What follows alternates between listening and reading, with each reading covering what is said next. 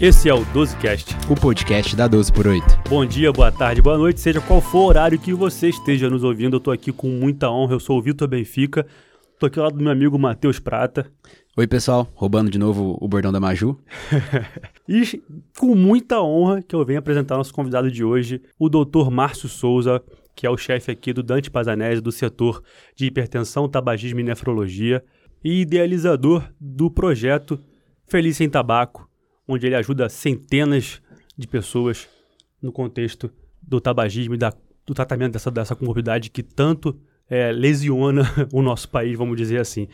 É uma honra para a gente também, porque ele, a gente foi residente dele, né, Prata, aqui no Dante Pazanese. Claro. A gente aprendeu muito na hipertensão, eu tive uma experiência incrível lá. Inclusive, temos outro podcast com o Dr. Jonathan. Mas, vamos lá, doutor Márcio, se apresente para a galera. Seja bem-vindo. Seja muito bem-vindo ao 12Cast.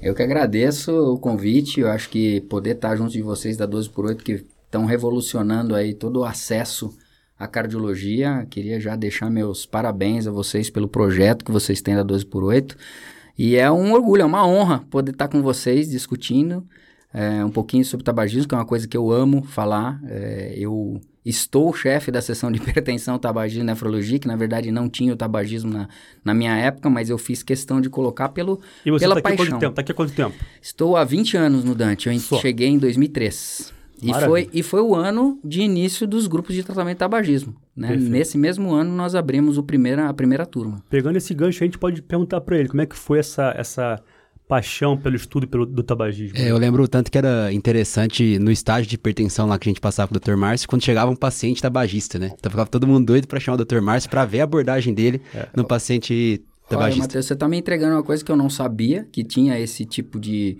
é. de, de conhecimento de vocês que vocês queriam, porque hoje a gente implementou. Hoje os residentes, eles fazem um hands-on. Ah, então, eu vou no consultório atender, eu faço a abordagem. Porque a gente vai ter tempo para falar aqui, é o fundamental. Sim. Não adianta eu querer dar remédio antes de tratar o mindset do fumante. Perfeito. Então, o mais importante é o, é o mindset. Então, hoje nós fazemos o hands-on com os residentes aqui dentro. E o que, que te deu o clique, assim, para estudar tabagismo de fato, apesar de ser algo realmente que é, interessa muito para nós cardiologistas, mas qual foi o clique, assim? Qual foi a vez que você falou assim, hum, cara, isso aqui é interessante, eu quero seguir isso aqui para minha vida? Caramba, Vitor, quando eu quando eu vim para o Dante, né, é, o tabagismo, eu entendo hoje que a hipertensão me trouxe para o Dante. Né? Então, a hipertensão, né, porque eu vim via, via Dr. Celso, que me chamou para coordenar toda a tarde aqui. E aí, quando eu comecei, e eu amo hipertensão. Desde a época da faculdade, eu fiz liga de hipertensão, então sempre gostei. E a hipertensão me trouxe para o Dante. Só que dentro do Dante, o, o, o Celso falou assim: ó, tem um grupo aqui, ninguém faz tabagismo, se você quiser abraçar. E aí a gente começou a fazer esses grupos, peguei toda a parte multiprofissional, enfermagem, é, é, psicologia, não dá para fazer, é o ideal e a gente vai, né, um pequeno spoiler, né, então melhor tratamento é quando se coloca grupo multiprofissional. E aí a gente juntou esse time todo, fisioterapia, é, é, farmácia, em 2013 e começou a fazer esses, esses projetos. Só que a, a, mordida mesmo pelo tabagismo veio bem depois, veio bem depois. Aí você começa a se envolver, você começa a investir. E aí em 2010 eu fui fazer meu, meu TTS, que no Brasil não tem. É Tobacco Treatment Specialist. Então foi meu primeiro. É, eu fiquei uma semana lá, fui, fui para Mayo Clinic, fiquei prova para entrar, prova para sair, então foi bem legal. E aí saí com o título de especialista. E aí foi vindo a montante. Em 2013 eu fui fazer um 2012.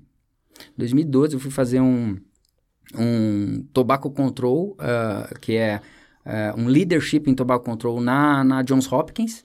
Fiquei lá 15 dias para pegar um certificado para você ser um, um, um, cabeça, um centro no seu país. Então tinha múltiplos legal. países, né? E, e culminou com 2015, 2014 para 2015, que eu fiquei com, no centro do, do Benovitz, que é um dos caras que a gente vai poder falar que dosa, a gente fala que ele dosa a nicotina no ar.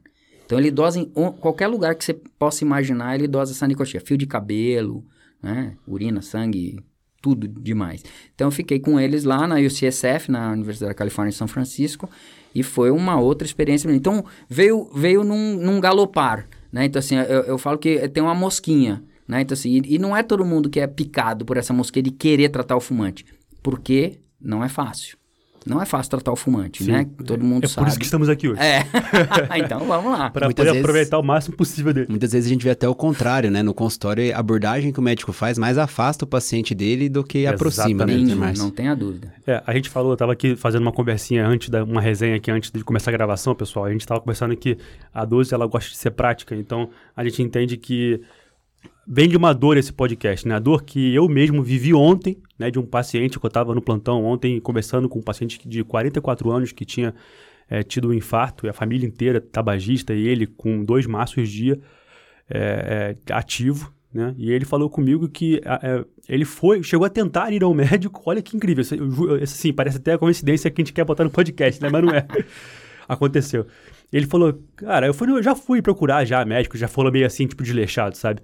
E aí ele falou comigo, eu cheguei lá e falou assim: Ah, se você tá fumando, por que, que você tá aqui? Entendeu? Então, assim, é, é, esse feedback que, que o paciente não tem positivo do ponto de vista assim, olha, eu posso te ajudar, é, é, seu problema é, ele tem tratamento, eu tô aqui, não é fácil, eu tô aqui para te ajudar, te, te, te dar a mão. É, é, isso que o paciente às vezes espera muitas vezes. E é incrível que alguns estudos até mostram que o paciente ele espera que você converse sobre isso, mesmo que ele não queira conversar sobre isso. Eu, né? eu, gosto de fazer um paralelo aqui, de, é, e hoje está em pauta, que é a obesidade. Então, assim, a obesidade está num paralelo do tabagismo. E se você for ver toda a abordagem do obeso, ela é meio semelhante ao do fumante. Exato. E aí, o que acontece? Obesidade, há quanto tempo que saiu como diagnóstico de doença? 10 anos, alguma coisa assim. Quer dizer, é novo, uhum. né? Antigamente, obesidade não era reconhecido como doença. Tabagismo é igual. Tabagismo não é reconhecido como doença. Tabagismo é reconhecido como, ah, o cara tá fumando, quando ele decide parar de fumar, ele para e é isso. E aí acontece a falta de informação, e acho que é o mais importante aqui do 12 por 8, é levar a informação para o colega médico, que assim, é, a gente precisa informar o paciente. Ele não... É, e eu brinco sempre é, é, e, e, falo assim, ah, se você fica hipertenso, falo para assim, você fica hipertensa, você vai lá numa farmácia comprar uma losartana para sair tratando? Ah, não, doutor, eu vou no médico para saber. Se você fica diabético, você vai lá comprar um, uma medicação para sair tratando. Não, por que, que tabagismo é diferente? Sim. Por que, que tabagismo ele não procura o médico? Porque vem lá do passado, de um histórico que é hábito, que é, é, e é mentira, tá? É uma grande mentira. Porque a primeira palavra que eu acho que a gente tem que deixar aqui para todos os colegas médicos é compaixão. Porque senão, se você não tem compaixão, se você não entende que tabagismo é uma doença pediátrica, você já quebra todo o contexto. Tabagismo é doença pediátrica, começa na infância. Ele começa com 13 anos, com 14 anos, com 15 sim, anos. Sim, Ou sim. seja, não sabe nem onde está. Ele, ele caiu de paraquedas ali, foi, começou a acender o cigarro no fogão porque a avó pedia, então, assim, e, e aí ele se perde, porque é uma criança num cérebro virgem que entra uma droga estimulante que dá um gostosinho e aí ele embarca na quinta. Então, e, acho que a palavra é compaixão. E estamos vendo isso agora acontecer, né? Com outro tipo de cigarro, né, Termárcio? Isso, e agora, agora a gente está em maus lençóis. A gente junto com vocês, né? Vocês é, é quem vão ter que abraçar essa causa, por quê? Porque virou balaio de gato, né? Então, Estamos hoje, falando do, do vape. cigarro eletrônico. É, o vape. O vape realmente é algo que é uma outra estratégia, e eu, eu, eu gosto de deixar bem claro, eu vou pegar, é, parafrasear um, um colega, doutor Alberto Araújo, que já faleceu, saudoso Alberto Araújo, ele, ele tinha essa frase, eu parafraseio e levo. Tabagismo, ele é igual uh, a dengue. Ele tem transmissão, né? Ele tem vetor. O vetor do tabagismo chama-se indústria do tabaco, ou indústria da morte, como ele chamava. Porque se você não contextualiza isso, inclusive para o paciente, que é uma das primeiras abordagens que a gente tem do, ao paciente, que é fazer ele entender que ele tem que ativar uma ira. Sim. Porque para ele o cigarro é bom. Para o fumante, o cigarro é bom, é amigo, é parceiro, ele relaxa. Então ele tem um contexto desde os 13, 14, 15 anos de idade, que ele aprendeu lá atrás, e ele está preso. E quando ele chega na, na frente do médico, ele não quer que você fale. Ele não quer, não, não fala. Doutor, eu adoro fumar, não fala nada Sim. não.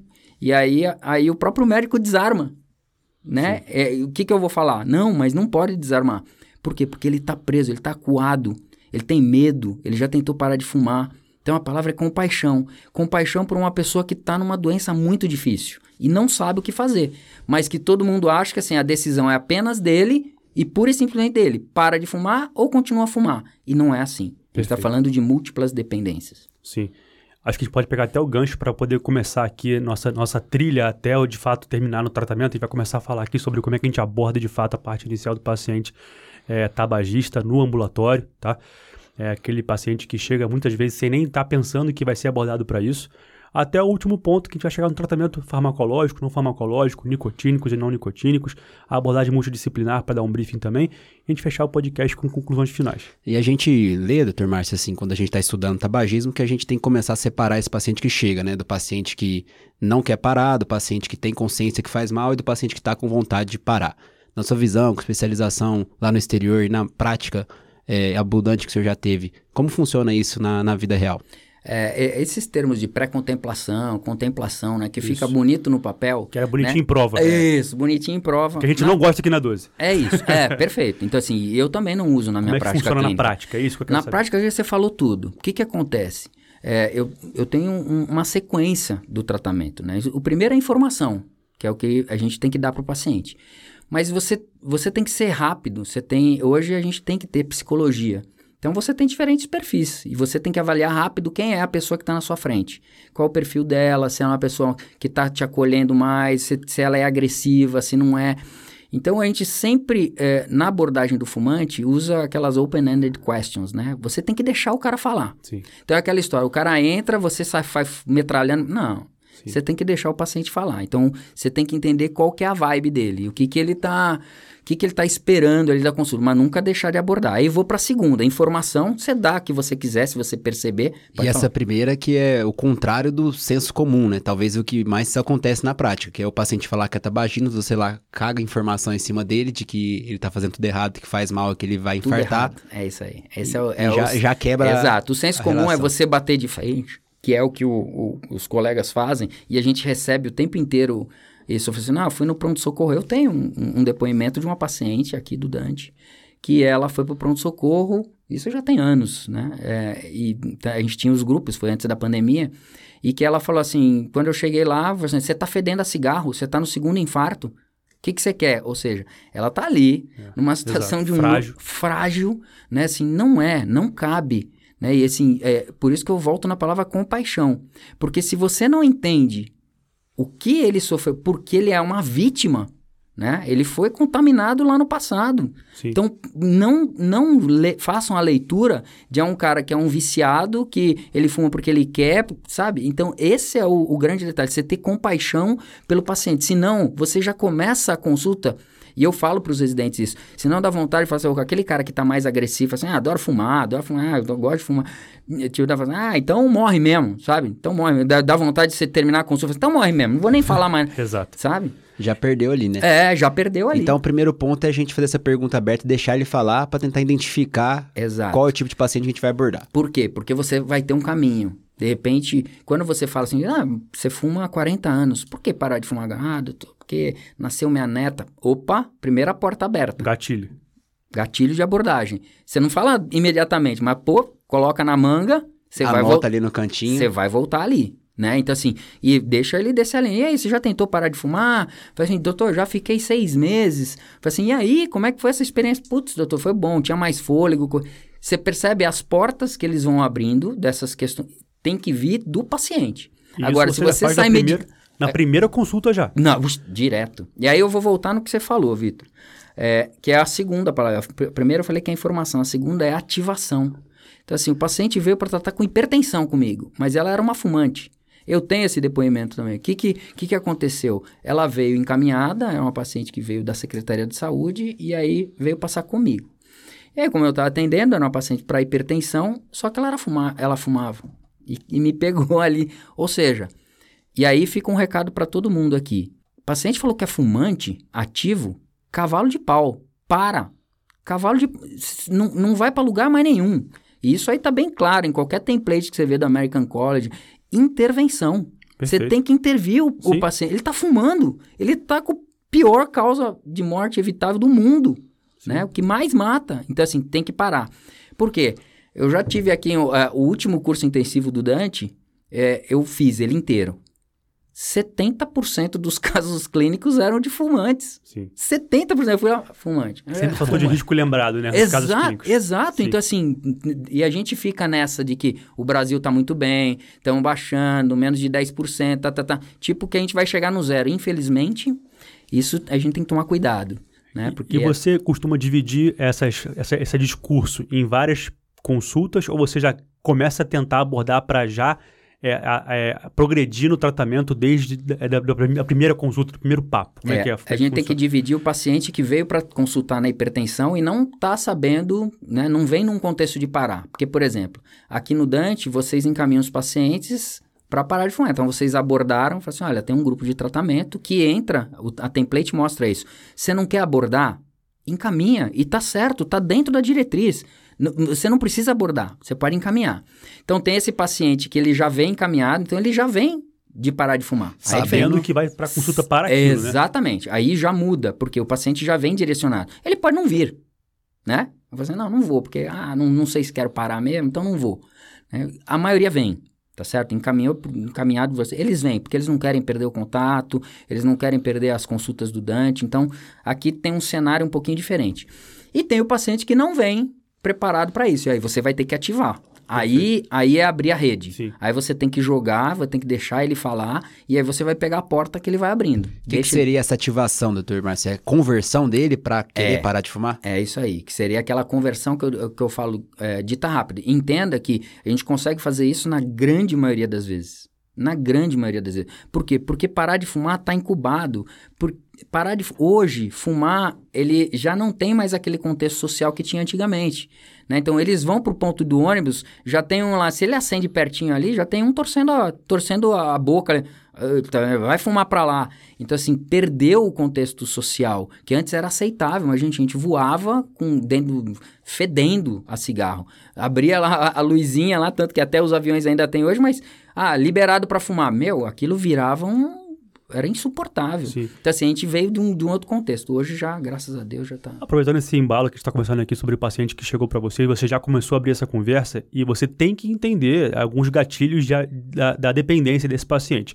Então, existe dependência até gestual, né, de colocar o cigarro na boca, de, de tragar, né? Existe o gatilho que ele tem com o odor, né, com o cheiro, com o local que ele se encontra, o contexto que ele se encontra. Quais são os principais pontos que você tem que saber, assim, para que você já consiga trabalhar também é, nesse discurso que você está falando, é, já, já nesses contextos para você tentar manipular? É, o tabagismo ele tem é, várias dependências, né? Então a gente coloca dependência física, química, psíquica, comportamental, hábito. Então você vai ter, vai ter que construir todo um contexto é, em cima disso, saber quais são os gatilhos. E, e, na verdade, Vitor, isso o próprio fumante sabe. É, você não precisa ficar chovendo muito no molhado. O que você precisa trabalhar com ele é mudança de comportamento. Isso é fundamental. Porque essa mudança de comportamento vai fazer toda a diferença para ele. Que é, é, porque normalmente o fumante tem um lugar para fumar. Ele vai naquele lugar, então ele tem esse ritual. Você tem que desconstruir esse ritual. Né? Então, assim, é, fácil, é, as associações são muito fáceis. Todo mundo, todo fumante tem o quê? Depois do, depois do, do, do almoço, né? Então, é, depois do café, Ele quando ele tá no happy hour. Por que que isso acontece? Porque essas associações é pavloviano, né? Vem lá da psicologia. Ele começa a condicionar, faz condicionamento, né? Então ele começa com 13, 15 anos de idade, aí ele começa fumando um por dia, roubando, né, da mãe, tira lá do maço, depois ele vai aumentando. Porque é uma coisa que eu falo, são os receptores cerebrais, né? Então você vai aumentando em progressão geométrica. Você fuma um cigarro, depois já não dá barato, cria mais receptor, já não, não tá mais gostoso, tem que ir para dois, tem que ir para três, e aí você vai até um steady state, que é, é, é, você chegar ali nos 20 cigarros, que é a média do consumo, isso tudo investigado. A indústria da morte sabe tudo isso, né? Por isso que o maço tem essa, é, essa quantidade de cigarros. Então, isso está tudo muito bem investigado. Então, quando você vai, vai pontuar os gatilhos, nessa que você abre para o paciente, né? Como é que, em que momento você fuma, ele é muito clássico. Né? Então, por quê? Porque ele vai fazendo as associações. Ele começa a aumentar o número de cigarros e ele percebe que depois de fumar, é, é, depois de almoçar, ele pega aquele cigarro, né? A gente sabe, por exemplo, cafeína e álcool, eles usam o mesmo citocromo P450.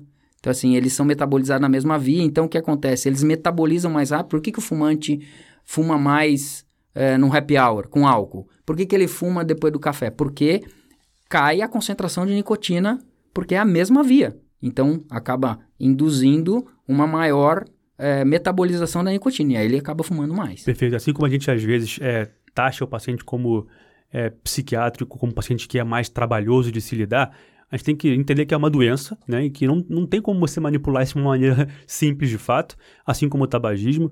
E aí a gente precisa, primeiro, acho que o primeiro ponto dessa conversa aqui é você ter na sua mente, como médico, de que o paciente ele tem uma dependência química e que, de fato, é muito palpável do ponto de vista teórico, né? É, científico, e a gente precisa trabalhar com esse olhar de compaixão muito por isso também.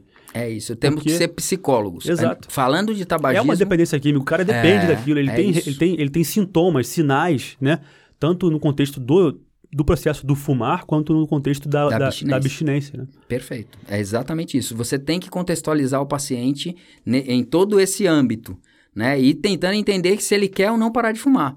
Voltando naquilo que você me perguntou a respeito de o paciente que não não estava pensando em parar de fumar e você vai ter que ativar ele no consultório. Então, esse é o paciente mais difícil. E tem paciente que não, não é na primeira consulta. Consciente. Não é. Uhum. Definitivamente. E aí, o que, que você vai fazer? Você vai plantar a semente na cabeça dele. Já, vai- já, já é o suficiente. é, ah, já vezes. é. Já é, porque aí e vai, você vai deixar o canal aberto. Fala assim, ó, me procura, tabagismo tem tratamento, né? Não tem nada a ver com o que te falaram. Porque o que, que é mais comum hoje eu ver na prática clínica? Quando eu vou tratar esses pacientes, eles já usaram bupropiona, muitos já usaram Champix, já usaram adesivo de nicotina, goma. E aí eles vêm com o ranço da medicação. Uhum. Por quê? Porque o problema, e aí eu volto historicamente para todo mundo ter esse contexto. O Dante participou do estudo de liberação da, da vareniclina, do Champix no Brasil. 2006, 2007, lá para trás. E, e nós, eu, eu conduzi esses pacientes. Então era muito claro ver o benefício que a droga trava, tá? Você percebeu, o cara voltava, era consultas semanais de estudo, né? Coisa que você não consegue colocar na sua prática clínica, infelizmente, mas estudo clínico é diferente, então ele voltava toda semana. Você percebeu, doutor, ah, eu tô tomando farinha, tô aqui, tá louco, tá muito ruim, eu tô sem fumar, mas tá muito ruim, tô passando mal. E o outro que vinha tomando a vareniclina vinha sussa, vinha sossegado, vinha de boa, fazendo, doutor, maravilha, não tô tendo vontade. E aí o que acontece? Quando esse paciente eh, vinha, eh, o que, que o laboratório fez de errado?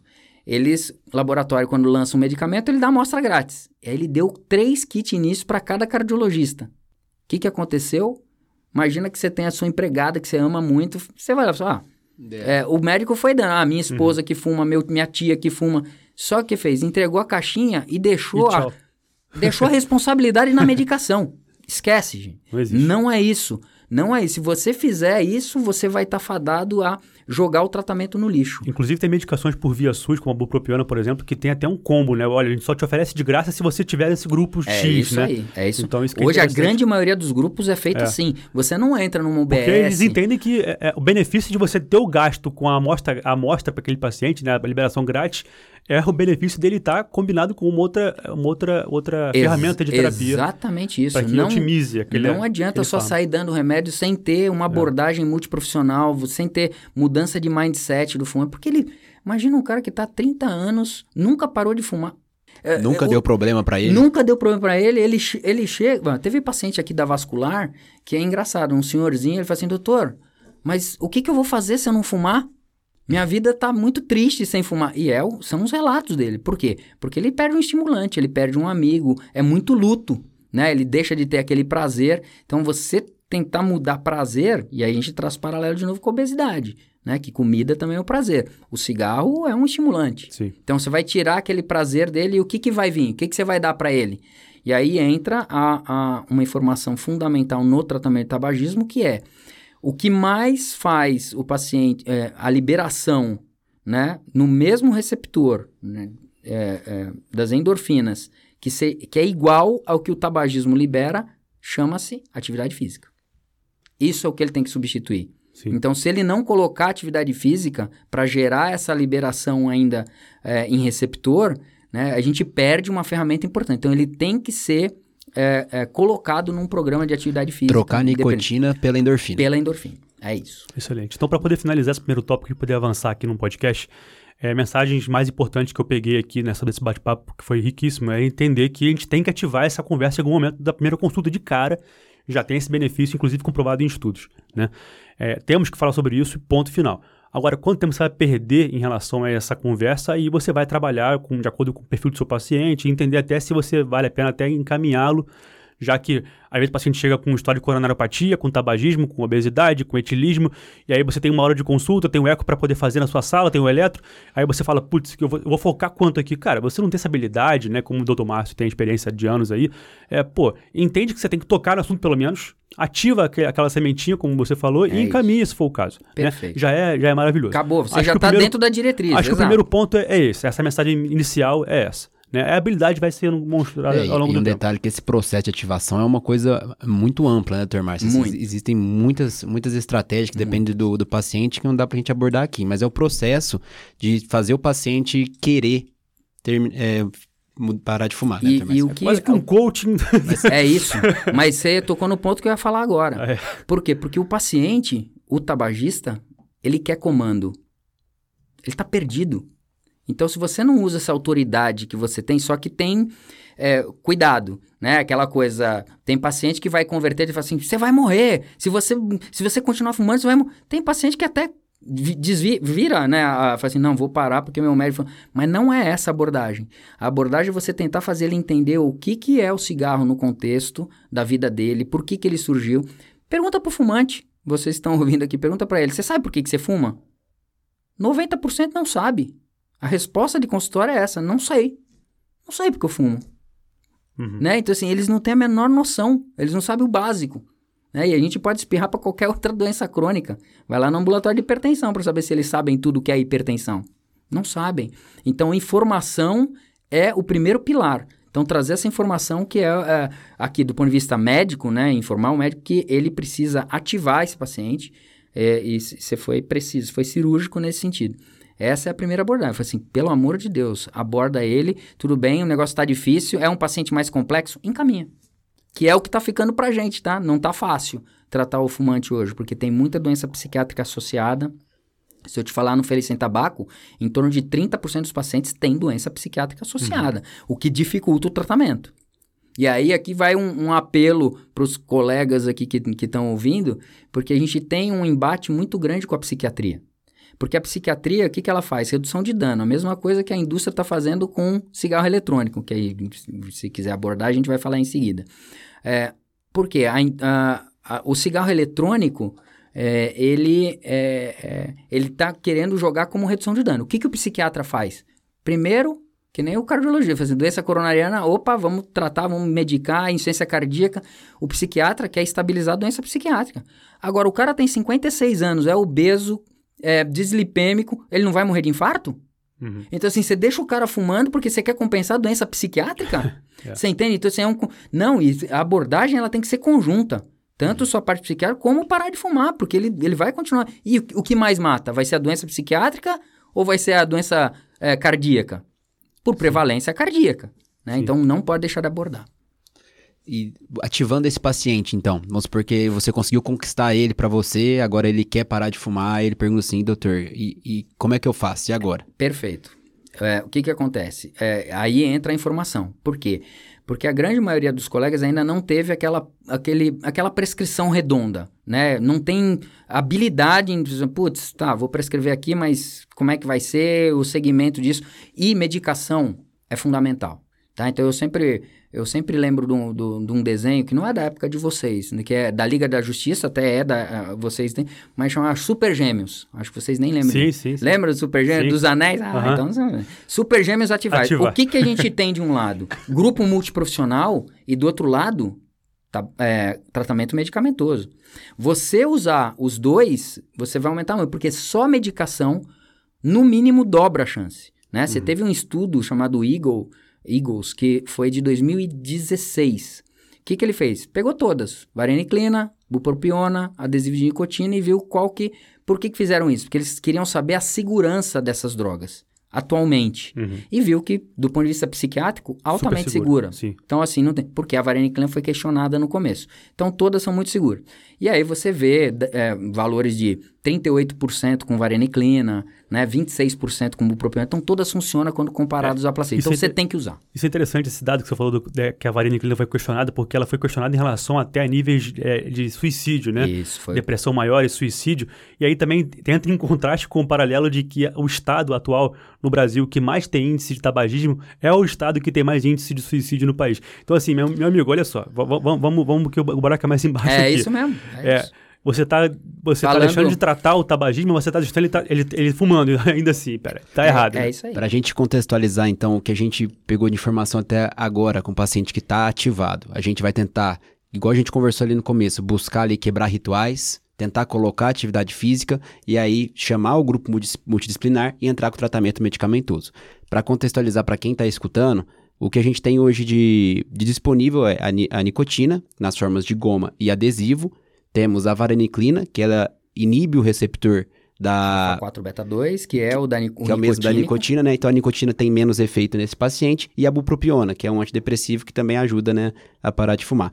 E aí na prática, doutor Márcio, quais são suas preferências? Senhor começa com um, começa com vários ao mesmo tempo? E tanto no privado como no SUS, se puder trazer isso pra gente. Perfeito. É, se eu tivesse a vareniclina, eu faria um estrago aqui no SUS. Eu sempre pedi aqui no Dante, me dá 20 tratamentos por mês, me dá... Por quê? Porque é a melhor droga, Uhum. né? Eu- a gente teve a oportunidade de usar no... E usei ao longo de todos esses anos. O problema é que agora ela saiu do mercado. Ela saiu do Ela mercado. saiu do mercado. Então, o que acontece? Hoje tem uma do Canadá, que você acha, é aquela coisa de esporádico, vão cobrar o olho da cara, porque você vai numa farmácia aqui, São Paulo ainda, você pode buscar, mas praticamente não existe. Não existe. Por quê? Porque houve uma... Primeiro, porque eles falaram que estava tendo um quanto problema... tempo pra cá? Tem uns...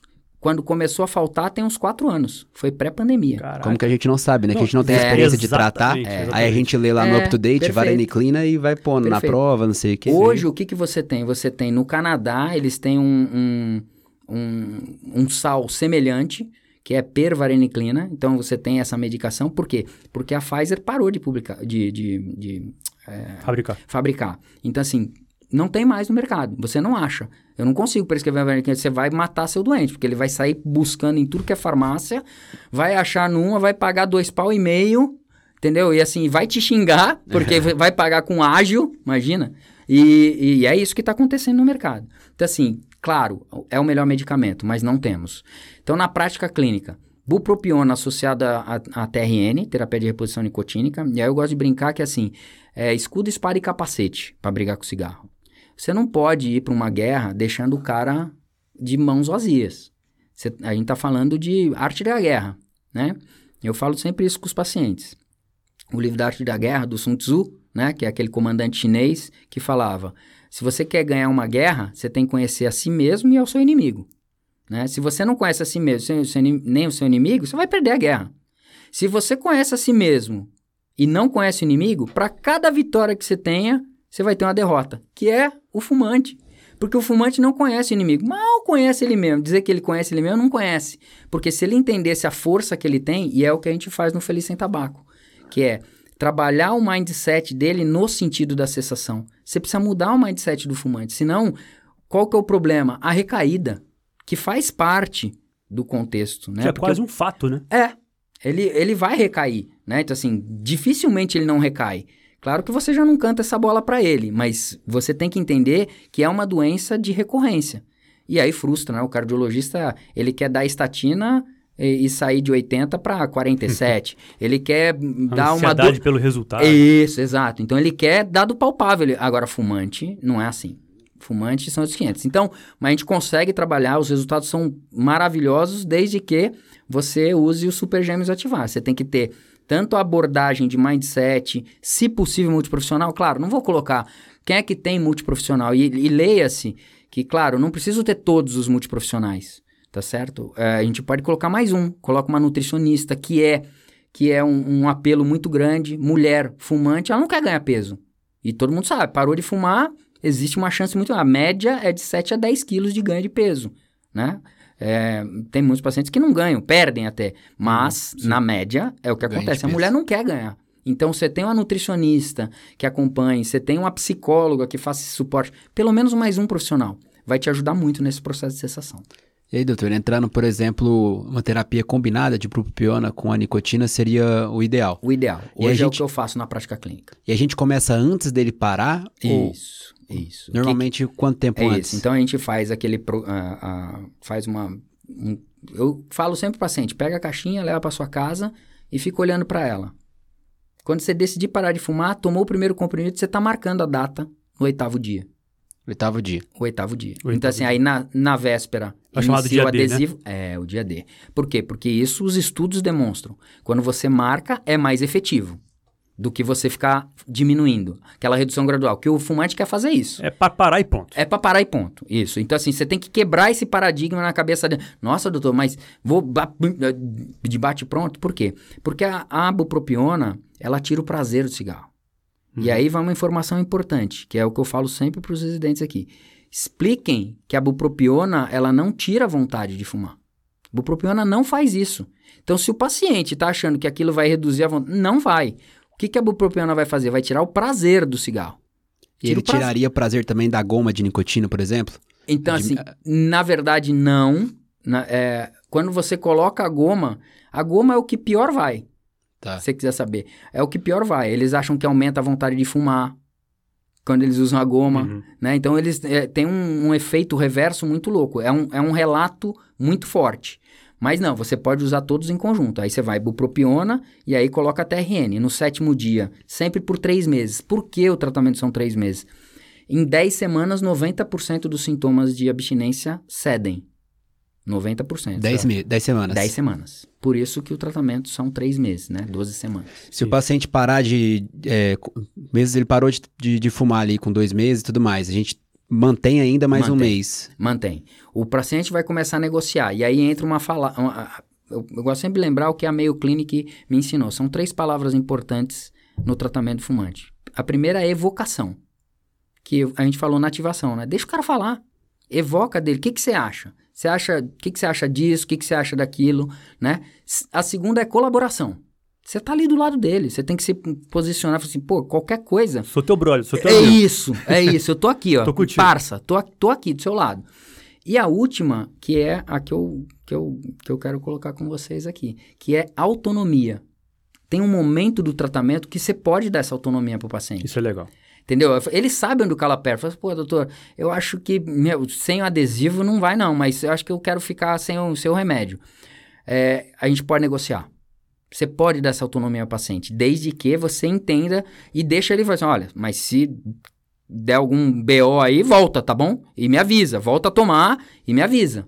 Tá certo? Mas Ele o ideal é tende- o tratamento ser completo. Eles querem, o grande problema do Brasil é dinheiro Uhum. né? Porque é, no SUS até consegue, a medicação está disponível no SUS, tanto a bupropiona, como o adesivo, como a goma. A goma muito menos, é errático, vem Uhum. pouco, agora a gente até tem aqui no Dante, mas eles querem negociar por conta do dinheiro, a maioria vai tentar comprar na farmácia.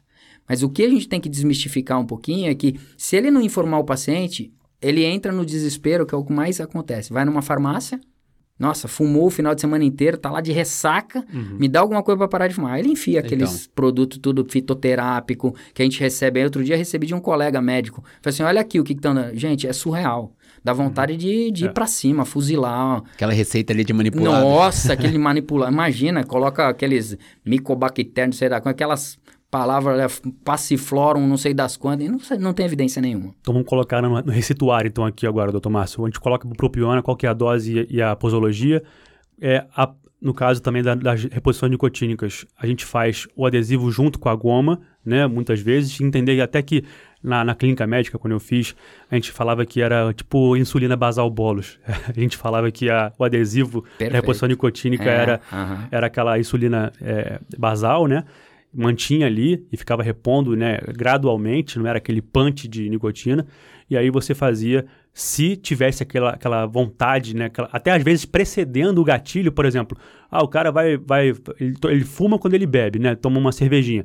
Então, antes disso, já masca aquela, já masca a, a goma e, e, na verdade mascar nem é o correto, né? Não. Tem um é- modo. Isso, exato. Então, assim, explica pra gente aí como é que funciona na prática, assim, perfeitamente com receituário, assim, olha, como é, como é que você me ensinaria Tá. a usar essa terapia? Receituário. Bupropiona, você vai começar com a bupropiona isolada. Né? Você vai dar por três dias, que é só para você avaliar a sensibilidade, Primeira contra, a grande contraindicação é convulsão. Então, se o paciente tem esse histórico no Exato. passado, se usa alguma coisa. E, e, assim, a gente já chegou a usar até em paciente que tá. Porque deixar ele sem medicação é aflitivo.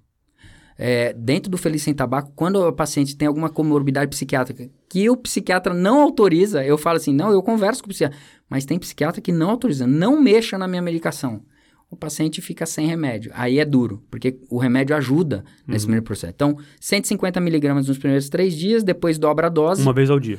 Na verdade, são duas. Quando Duas. é a bupropiona, a liberação rápida. Se você tem a Ah, formulação XL, ela não está em bula hoje, não está autorizada para prescrição em bula, porém já tem estudos já em pacientes oncológicos que mostrou benefício igual. Legal. Eu já tinha cantado essa bola antes, porque a gente começou a usar, a gente tinha aqui no ambulatório, eu não vou usar, quando não tinha na farmácia, Uhum. e a gente viu que o resultado era incrível, igual. Então você consegue usar a, a XL, aí você dá uma vez ao dia. 300 miligramas de manhã, ou quando é a dose rápida, 150 manhã e tarde, com intervalo de 8 horas. Perfeito. Legal. Fugir da noite porque dá insônia. Legal. Inso- Insônia e boca Olha que seca. interessante. Pronto. É, insônia e boca seca Tipo é o 8 que da mais... manhã e 4 da tarde. É isso. E tem alguma grande interação medicamentosa com algum outro remédio muito famoso que costuma. Na verdade, como a Interagir. gente tem muita, muito paciente psiquiátrico, com é, os inibidores de recaptação de serotonina não vai bem, não tem problema nenhum. Tá. Né? Mas tem psiquiatra que acha que tem que tirar. Mas não, dá pra Não você usar. Então, Se Fluoxetina, liga aí, galera. Fica ligado. Pode usar, não tem problema nenhum, tá? Então isso vai. Você como cardiologista autorize e vai. Agora, pegou um paciente psiquiátrico que está usando lá antidepressivo tricíclico, aí para. Aí normalmente o que eu faço na prática clínica, vejo a interação. Algum aplicativo de interação, vai lá e vê o que. Uhum. Grande Vareniclina não dava. Vareniclina era uma né? O beleza. aplicativo é maravilhoso. É. Então, assim, Não tem jeito, tem- tem não como, tem jeito. tem como, tem que é abrir mão disso. Exato. Né? É muita coisa, muita droga, então é, é, é- é o Tá. que eu faço na minha prática clínica. Então eu vou lá sempre checar. Algum efeito colateral maior que eles têm relatado? Não, dabupropiona é uma droga muito tranquila, tem uma experiência brutal nisso. Pacientes cardiopatas vocês conhecem aqui, muito graves, liso. Perfeito. Dá pra usar, E a, e a goma e a. Aí o adesivo você entra no sétimo dia, que é o antes do, do dia D. Então, assim, entrou com adesivo, aí você para no dia seguinte. Parou, tá com o adesivo colado, tá tomando a bupropiona, o que, que você vai fazer na sequência? Você vai, é, tá com adesivo, ad libitum, assim, você dá, fala assim, olha, você pode usar até 10 gomas, então você dá o, o escudo, espada e capacete, que seria a goma ou a pastilha. Tem paciente que tem prótese, né, dentária, e aí Uhum. Sim, vai pra pastilha, pastilha. funciona igual. Outra dica interessante. Exato. Então ele fica com os três. Então ele pode usar sim a nicotina é, mascada ou oral pra, pra pegar aqueles pontos, aqueles momentos de. de E o correto é não engolir, né, aquela, aquela goma, né? O correto é que você deixe do lado ali na... Isso, na- a goma ela tem que. como é É, é- é parking, né? Você tem que deixar ela estacionada na, na bochecha, mas na verdade você tem que sentir, tá? Tem que mastigar, tem que sentir ela. É, é, dar aquele ardidinho que dá, e aí você, estaciona ela na, na gengiva. Você mastiga e estaciona. Isso. Mastiga e estaciona. É isso. Tem- Não engole, Não até porque engole. dá alguns efeitos Isso mesmo. gastrointestinais, né? Muito, muito. É, Muito. Ex- Existem esses relatos gastrointestinais, é, tá? Mas assim, não é tanto. Dá pra usar numa boa, dá pra usar tudo. Então, basicamente, hoje, o que sobrou no mercado, e aí tem a novidade, né? Que é a citizineclina, que é no- o novo medicamento. Acabou de sair um estudo da Nancy Rigotti, da Harvard, mostrando é, um impacto bruto. Por quê? A, a citizineclina é um medicamento antigo da Europa. Já usa há muito tempo. É fitoterápico também, age no alfa-4 beta-2, né? Então, assim, é, no núcleo accumbens, lá no local. Então, funciona muito bem.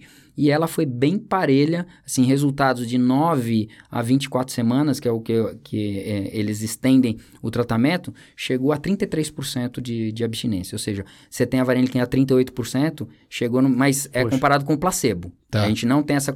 Tem um estudo pequeno que comparou com vareniclina e e diz... E, e o estudo pequeno falou que foi não inferior. Então, é uma droga que, pra gente que não tem a vareniclina, pode ser uma opção. Tá chegando no Brasil já, Ainda não. Tem proposta, não tem previsão. Chegou nos Estados Unidos, né? Então talvez a indústria metralhe lá um pouquinho e, e deva vir para cá. Mas então eu posso hoje, esquecer já da vareniclina. Posso esquecer. é, assim, aí a gente vai entrar no mérito Porque isso é uma coisa que eu soube agora, cara. Eu- triste. O 12cast tá me proporcionando isso. É, e para nós que estamos, por exemplo, eu tô, eu sou ah, do comitê da Associação Médica Brasileira na- da, da pasta de tabagismo. Então a gente sempre tá colocando, aí colocando, e aí, a vareniclina, e como é que nada. Isso a gente só, tá derrapando o tempo inteiro. Aí, porque primeiro era o problema com o sal, depois foi aquela contaminação, lembra que deu na losartana? Contaminou com nitrosamina. Gente, a contaminação é ridícula. Você tá falando de um medicamento que vai tratar o tabagismo que tem 9 mil substâncias e, e, e, que 57 são cancerígenas. Agora, você vem falar de contaminação, pô, você vai dar três meses o remédio, uhum. né? Surreal. Aí a gente entra naquela é, é, síndrome da conspiração, né? Que você acha que a indústria está por trás. Né? Lembra daquele sim. filme é, Obrigado que... por Não Fumar? Sim, sim. Que os lobbies da indústria bélica, da indústria alimentícia e da indústria... Eles, eles almoçavam tempo inteiro. Eles conversam. Obrigado por fumar, né? É obrigado por fumar. É, é isso mesmo, obrigado por fumar. É isso aí. Eles faziam um lobby. Esse filme, interessante. É isso mesmo, muito interessante. Então, assim, Esse eles... lobby que é complicado. Então, aí as indústrias conversam. Pô, por que, que tiraram a melhor droga do mercado num momento de pandemia? Talvez já puxa para o próximo tema do, do podcast que surgiu talvez aí como uma possível alternativa para parar de fumar, que é o uso de cigarros eletrônicos, né, ah, né? Inclusive com a polêmica aí de abril desse ano, a Inglaterra ter autorizado a prescrição do vape para tabagista. Forneceu um milhão. E fornecendo. Um Olha milhão de vapes para eles trocarem por... Não sei o que vai acontecer, vai ser um case. A gente vai... Mas é, vamos ver o que os estudos vão mostrar. Tá certo? Eu, eu sou uma pessoa muito cética em relação a isso, né? Muito que o, o Benovitz falava isso. Porque eu, eu falava muito cigarro eletrônico lá com ele e ele falou assim show me data. Americano é assim, me uhum. dá os dados. Então, assim, hoje a gente não tem. É, falar que o cigarro eletrônico. Por quê? Porque os estudos estão contaminados. Pegaram um, um estudo, o, o, Stanton Glantz, que é o cara mais. Mais é, judicializado. é, não, exato. E ele é mesmo, mais pica da, da, da, Porque ele foi judicializado várias vezes. Uhum. Ju, é, tomou processo da indústria do tabaco várias vezes. Ele tem, tem que ter advogado para tudo que é lado. E o Stanton Glantz fez uma publicação dizendo que o cigarro eletrônico era ruim né, que ele aumentava a mortalidade. Só que era estudo contaminado, porque os pacientes tinham fumado antes, eles não eram só vapers. Eles já tinham fumado no passado, então ficou meio contaminada a amostra. Então a gente precisa de dados. Hoje a gente ainda. Dados para mostrar que Exato. de fato tem um malefício Perfeito. expresso. E isso é, é ruim, porque Perfeito. isso é um argumento para a indústria. Né? Exato. Né? E o então, preocupante, hoje... que apesar dele ter sido desenvolvido para tentar cessar o tabagismo e a gente não ter tido evidência para isso, ele está seguindo o caminho que o cigarro se, se é, começou há, há, anos atrás, há décadas atrás. Está pegando a faixa etária jovem, que está se viciando, com grau de dependência altíssimo, e continuando a, a utilizar, só e trocando os... aí o tipo é de vício. Mesmo. E os profits, né? A indústria nunca ganhou tanto dinheiro. Você acha que Sim. eles são bonzinhos? Não, é eles estão querendo, eles estão é querendo trocar o cigarro só porque eles são bonzinhos? Não, porque tem muito dinheiro envolvido. Se eles trocarem, tá tudo certo. Eles ganham quatro vezes mais. A, que... a, escala de, de, de, lucro é uma coisa exorbitante quando Sim. comparado com o cigarro o que cigarro eles ganham. Tradicional. Né? É. Lembrar que o Brasil é proibida a comercialização desse tipo de, de, de cigarro, né? Pode-se dizer assim, né? Eletrônico. E a, a, indústria, imagino eu, e eu tenho lido sobre isso, ela está bombardeando né, as, as comissões para que a gente consiga liberar essa comercialização, porque eles estão vendo que é um mercado muito lucrativo. Exatamente. Então, só faz um. para poder fechar o podcast aqui, para a gente poder trabalhar com esse contexto mais técnico do que, que é o e-cigarette, o que, que tem essa, de substância maior, se é a nicotina que predomina, se o medo é alguma outra coisa, qual que é o ambiente cardiovascular de risco que a gente entende nesse paciente que usa e como é que é a abordagem básica desse jovem ou de quem está usando, que eu também, também vejo muitos adultos hoje usando. Né? Acho que a, a palavra chama nicotinismo. O pau ali é a nicotina. Né? Então a gente sabe, é, se você limita a nicotina, esse que seria, deveria limitar a nicotina no cigarro, mas nunca quiseram. Claro. Porque é o que dá o vício Exato. e gera recorrência da Exato. venda. Exato. Então assim, quando os primeiros estudos lá, né, eles tentaram falar, falar para a indústria, conversar com a indústria, assim, minimiza, né, reduz isso aí. Não, porque o que faz a pessoa ficar no produto deles é a nicotina. E o cigarro eletrônico, ele veio se otimizando. Né? Os primeiros cigarros eletrônicos, eles tinham é, é, é, sal base. E hoje eles são Nick Salt. Qual que é a diferença? O Nick Salt, que é o líquido, é uma alteração química, uhum. é o formato da, da molécula, como é que eles conseguem... Ele, altas temperaturas. Então, assim, hoje você consegue ter picos de nicotina igual ao cigarro. A gente não... Você coloca um adesivo, você tem a curva de liberação. Coloca, da goma, você tem um pico, que não chega nunca perto de uma tragada. Né? A tragada de um cigarro, a nicotina vai lá em cima. Você tem picos arteriais ali, rápidos né? Em, em, é, com a concentração de nicotina. E é, o cigarro eletrônico não tinha isso, até chegar os sais de nicotina. Que eles suportam altas temperaturas, suportam altas cargas de nicotina. E hoje você tem num podzinho três maços de cigarro. E qual é a diferença do, do cigarro eletrônico para o cigarro comum, né? Tirando todas as substâncias, 9 mil, tem, no, tem 2 mil substâncias. Então não é uma coisa inócua, tem metal pesado. A gente não sabe, né? Como é que eu vou saber se o cádmio que tem no cigarro eletrônico daqui a 20 É. anos vai gerar um mesotelioma Sim, sim. agressivo? sim. Impossível. Não, a gente não sabe. É, normalmente as consequências vêm da exposição a longo prazo, né? Longo Foi o que a gente viu com o tabagismo e com o vape a gente não tem essa informação agora e tá dito como seguro. É. Exatamente. Por não isso. ter monóxido de carbono, não ter aqueles, aquelas substâncias da combustão quando a gente coloca o fogo ali no, no papel no- da folha de tabaco. E o que, que muda no cigarro eletrônico? A topografia é o termo que eles usam, que é o consumo do cigarro. Então, quando você vai ver lá na publicação, né, topografia do cigarro. Ah, ele usou, como é que você simulou? Ah, ele usou o cigarro uma vez a cada hora, ele usou o cigarro aqui numa câmara para ver a absorção. Então, assim, o que, que é a topografia? Uma traga, um, um cigarro normalmente é consumido em 12 a 15 tragadas. Você vai para o narguile, que a gente não vai ter tempo de falar, você vai para o narguile, o volume de fumaça é totalmente diferente. Sim. E aí, o que, que é o, o ruim? É o monóxido de carbono, não é, é, além da nicotina, porque a pasta tem nicotina. Então, você tem nicotina em alta dose, porque o volume que você... Então, é diferente. Você tem mais consumo de nicotina, você tem mais consumo de monóxido de carbono, isso no narguile. Cigarro eletrônico. O que, que acontece com, com, com, com a topografia? Ele pulveriza, ele fica ali, é a chupeta do diabo. Conversa com quem usa vape, não para de usar. É, É. gostosinho, não tem fumaça, não tem Fácil, cheiro. não precisa acender fácil. fogo. Imagina, se a gente Pode quiser em, usar em, em lugar fechado. fechado, exato. Então, assim, o cara fica ali, entendeu? Escravo. Porque é gostosinho, tum, tum, tum. Ele vicia, só vai aumentando. Hum. Por quê? Porque ele vai ter né, mais receptor, vai ficando mais viciado, vai usando mais. E aí tá lá o cara fumando três maços por dia, achando que ele tá usando um vape que é inócuo. Uhum. Né? E vamos voltar para os dados de nicotina. Nicotina aumenta a pressão arterial agudamente, nicotina aumenta o batimento cardíaco.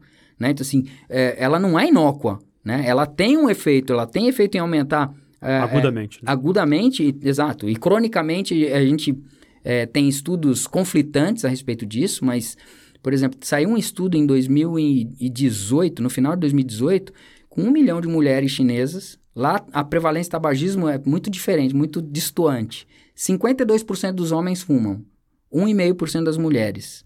Por que fizeram estudo nas mulheres? Controle de natalidade. Eles foram lá dosar cotinina nessa mulher. E aí eles viram uma, uma associação com pressão arterial. Então, assim, coisa que a gente não tem ainda em diretriz, mas que foi uma evidência grande, um milhão de, uma milha- um milhão de pacientes que dosaram cotinina, né? E, e mostrou uma associação grande com pressão arterial. A gente sabe que não é doença tabaco relacionada, hipertensão não é, mas existe esse aumento agudo. Então, assim, e tem, tem pessoas que quando param de fumar, regularizam a pressão. Claro que isso não é, não é a regra, a gente não tem uma, uma medida disso. E, e da mesma forma, vamos trazer um dado que a gente fez da pesquisa aqui. O paciente tabagista, ele é menos aderente. Então, você tem um fumante para qualquer coisa, para dislipidemia, para antihipertensivo, ele é menos aderente. Então, por quê? Aí a gente pode especular algumas coisas, né? Ele já não é um suicida, né? Então, assim, para que ele vai tomar o remédio da pressão? Se ele já usa uma substância Uhum. que pode dar... Então, fica um, no subconsciente dele fica um contrassenso. Ah, se eu não tomar, já tô me matando mesmo, tá? Então, existe esse, esse paralelo que, que eles fazem muito, muito E o fortemente. tratamento para esses pacientes que fazem só cigarro eletrônico é o mesmo do tabagismo? É, serve para nicotinismo qualquer um? Ou muda a abordagem Hoje- terapêutica farmacológica, por exemplo? Hoje, o que, que você tem que fazer na prática clínica? Pegar o vape e saber o que, que tem ali. Qual é a quantidade. Dificílimo, né? Porque às vezes eles, eles não fumam, é, assim como no cigarro, ah, eu fumo essa marca, eu fumo outra marca, eu fumo outra marca. Não, no vaping eles pegam qualquer um, É às isso. vezes os sabores diferentes, você não sabe muito bem como é, que É um funciona. balaio de gato, exatamente. Mais de 8 mil sabores, né? Creme é brulee, surreal, né? melancia. então, assim, tem de tudo. né? Então, assim, aí você vai ter o problema, mas tem que pegar o. O que que eu faço? Me dá o. Me traz o pod. Né? Uhum. Pra eu ver, às vezes fica no cantinho assim, 5%. Né? Um vape com 5% de, de nicotina que tem lá 1,3 ml no negócio que, que eles têm pouquinho, né? Uhum. Aí, ah, 400 puffs, 2 mil puffs, Uhum. né? Então, assim, você chega a ter é, é, é, três maços, né? Num, num Nick Salt Surreal, de né, 5%. E aí a pessoa tá ali chupetando, chupetando e, e foi. Quantos puffs você dá numa balada? A impressão que, que eu tenho, assim, totalmente leiga, né, de, de ver pessoas mesmo, é de que a- o vape tá, tem uma dependência mais fácil ainda do que do cigarro, né? Talvez pelas doses maiores de nicotina. Cheiro que não tem, uma série de coisas, né? Que vai facilitando a parte social, né? Então, assim, poxa, isso aqui é cheirosinho, é gostosinho e tem alta quantidade de nicotina. O Esse é, o problema. O que é ótimo pra indústria, né? Às vezes o cara Vicia troca um rápido. cigarro, que é É. barato, por um vape que é caro, vicia mais ainda, e o cara acha que tá fazendo bem. É né? isso. Então, hoje você vai na Cochrane pegar os, as revisões mais recentes a respeito disso, é, são conflitantes, tá? Então, eles falam que é melhor do que, do que TRN, né? Então, assim, ainda tá meio balaio de gato. Então, a gente precisa de estudos robustos ainda para definir. E agora, com esse case da Inglaterra, a gente vai ter um impacto aí do ponto de vista público, de saúde pública, né? Então, Daqui uns 10 anos É a gente vai isso, ter uma vamos- resposta. vamos ter uma Por resposta. enquanto, vamos tentando. É. Por enquanto, eu acho que o Brasil foi muito consciente. Por quê? Porque é, é a- é a teoria da precaução, né? Eu não sei o que, que o produto vai dar. Então, assim, vamos proibir? Por mais que não esteja proibido, né? Que é que não- É. as pessoas hoje na faculdade comercializam isso. É proibido, mas é isso. Elas ganham dinheiro com isso, né? Tem sempre a sim. menina... Ah, fala lá com a Andreinha lá, que é ela que vende. Então, assim, isso já tá. É fato. Ela Todo compra mundo na internet, Internet. Mole, É mole. isso. Tá mole. Tá muito fácil, então vamos sofrer. Então você basicamente vê a nicotina e se for o caso, se for uma exposição mais agressiva, você trata como se fosse de fato. Exatamente, igual. Igual. Aí eu vou fazer a reposição. Aí a gente acabou não falando um pouco da nicotina, porque o que, que você faz? Cada cigarro tem um miligrama de nicotina. Quando eu vou para adesivo, né? Então, o paciente que fuma dois maços, ele tem que usar dois adesivos de 21, quando ele for colocar. Quais são, as, quais são as, as, as doses que tem? Vamos. Tem, lá, pra- tem de pro pessoal que tá 7, ouvindo. 7, 14 e 21 miligramas. Perfeito. Chegou a, a- a ter uma época com 20 miligramas, chegou a ter uma época com 10 miligramas, mas hoje já não tem mais no mercado. Aí você começa com 21 de cara, sempre Para para todo quem mundo. fuma um maço. Pra quem fuma um maço. Isso. Dois maços, dois adesivos. Dois Isso, maços, dois dois adesivos. maços, dois adesivos. Aí vai caindo, você vai dosando. Normalmente a gente, a gente dá mais. Né? O paciente está fumando 10 cigarros, você vai pro de 14 miligramas. Em quanto tempo que eu tento desmamar e diminuir essa. essa E aí você vai fazendo isso escalonado a cada mês. Tem até um Então, protocolinho você- na própria Isso, caixa, né? Exato. Legal. Você dá um mês de 21 miligramas, um mês de 14 e um mês de 7. E aí você vai titulando isso com ele, negociando aquela história da autonomia, né? O paciente... Uhum. E tá perto. Tá perto dele. Que o problema é a recaída. Se você não tá perto dele, pode recair. Excelente, doutor. Márcio. Algum recado para dar pro, pro nossos ouvintes, cardiologistas, residentes de cardiologia, de clínica médica? Gente, eu Uma acho que... mensagem final É, aí. pra- Acho que a mensagem é, é- parece, parece jocosa, mas não é. É que tata- é, tabagismo é doença. Da mesma forma que eu falo para leigo, eu tenho que falar para médico. Uhum. Por quê? Porque eu já cheguei a, a trabalhar também com médicos, levar essa informação para médicos. Então, assim, a gente precisa massificar isso. Então, é, é- é esse podcast que vai levar, eu acho que ficaria com essa in- informação. E que os médicos passem isso para os pacientes. Porque senão a gente vai ficar vendendo. E hoje cada um faz o seu branding, né? Tá na- no Instagram, tá Sim. com página. Então publiquem isso. Fale que tabagismo é doença e tem que ser tratado com um médico. Né? Precisa dessa prescrição, precisa de acompanhamento. Então, isso a população não sabe. Eles ainda acham que a decisão é deles, sendo que só 3% consegue parar ao final de um ano é, cold turkey, que eles usam, né? Que é a sangue frio, né? Que, que é, é na raça, né? Só que o fumante sempre espera que aconteça com ele. Fala assim, não, o seu José lá pegou, esmagou, jogou. Eles não querem ceder por tratamento. Então, até você convencê-lo que tem um tratamento, que ele precisa se envolver, que ele precisa cair para dentro do tratamento para se tratar, é, é, a gente vai ter que massificar. É a história do plantar semente para colher no futuro. né? Então, pelo menos plantar semente no consultório. Doutor Márcio luta pra gente se engajar mais, né? Pra, Exato. pra trazer o Exatamente. tabagismo como foco. É Eu lembro que eu anotei uma frase que o senhor colocou no, no fórum.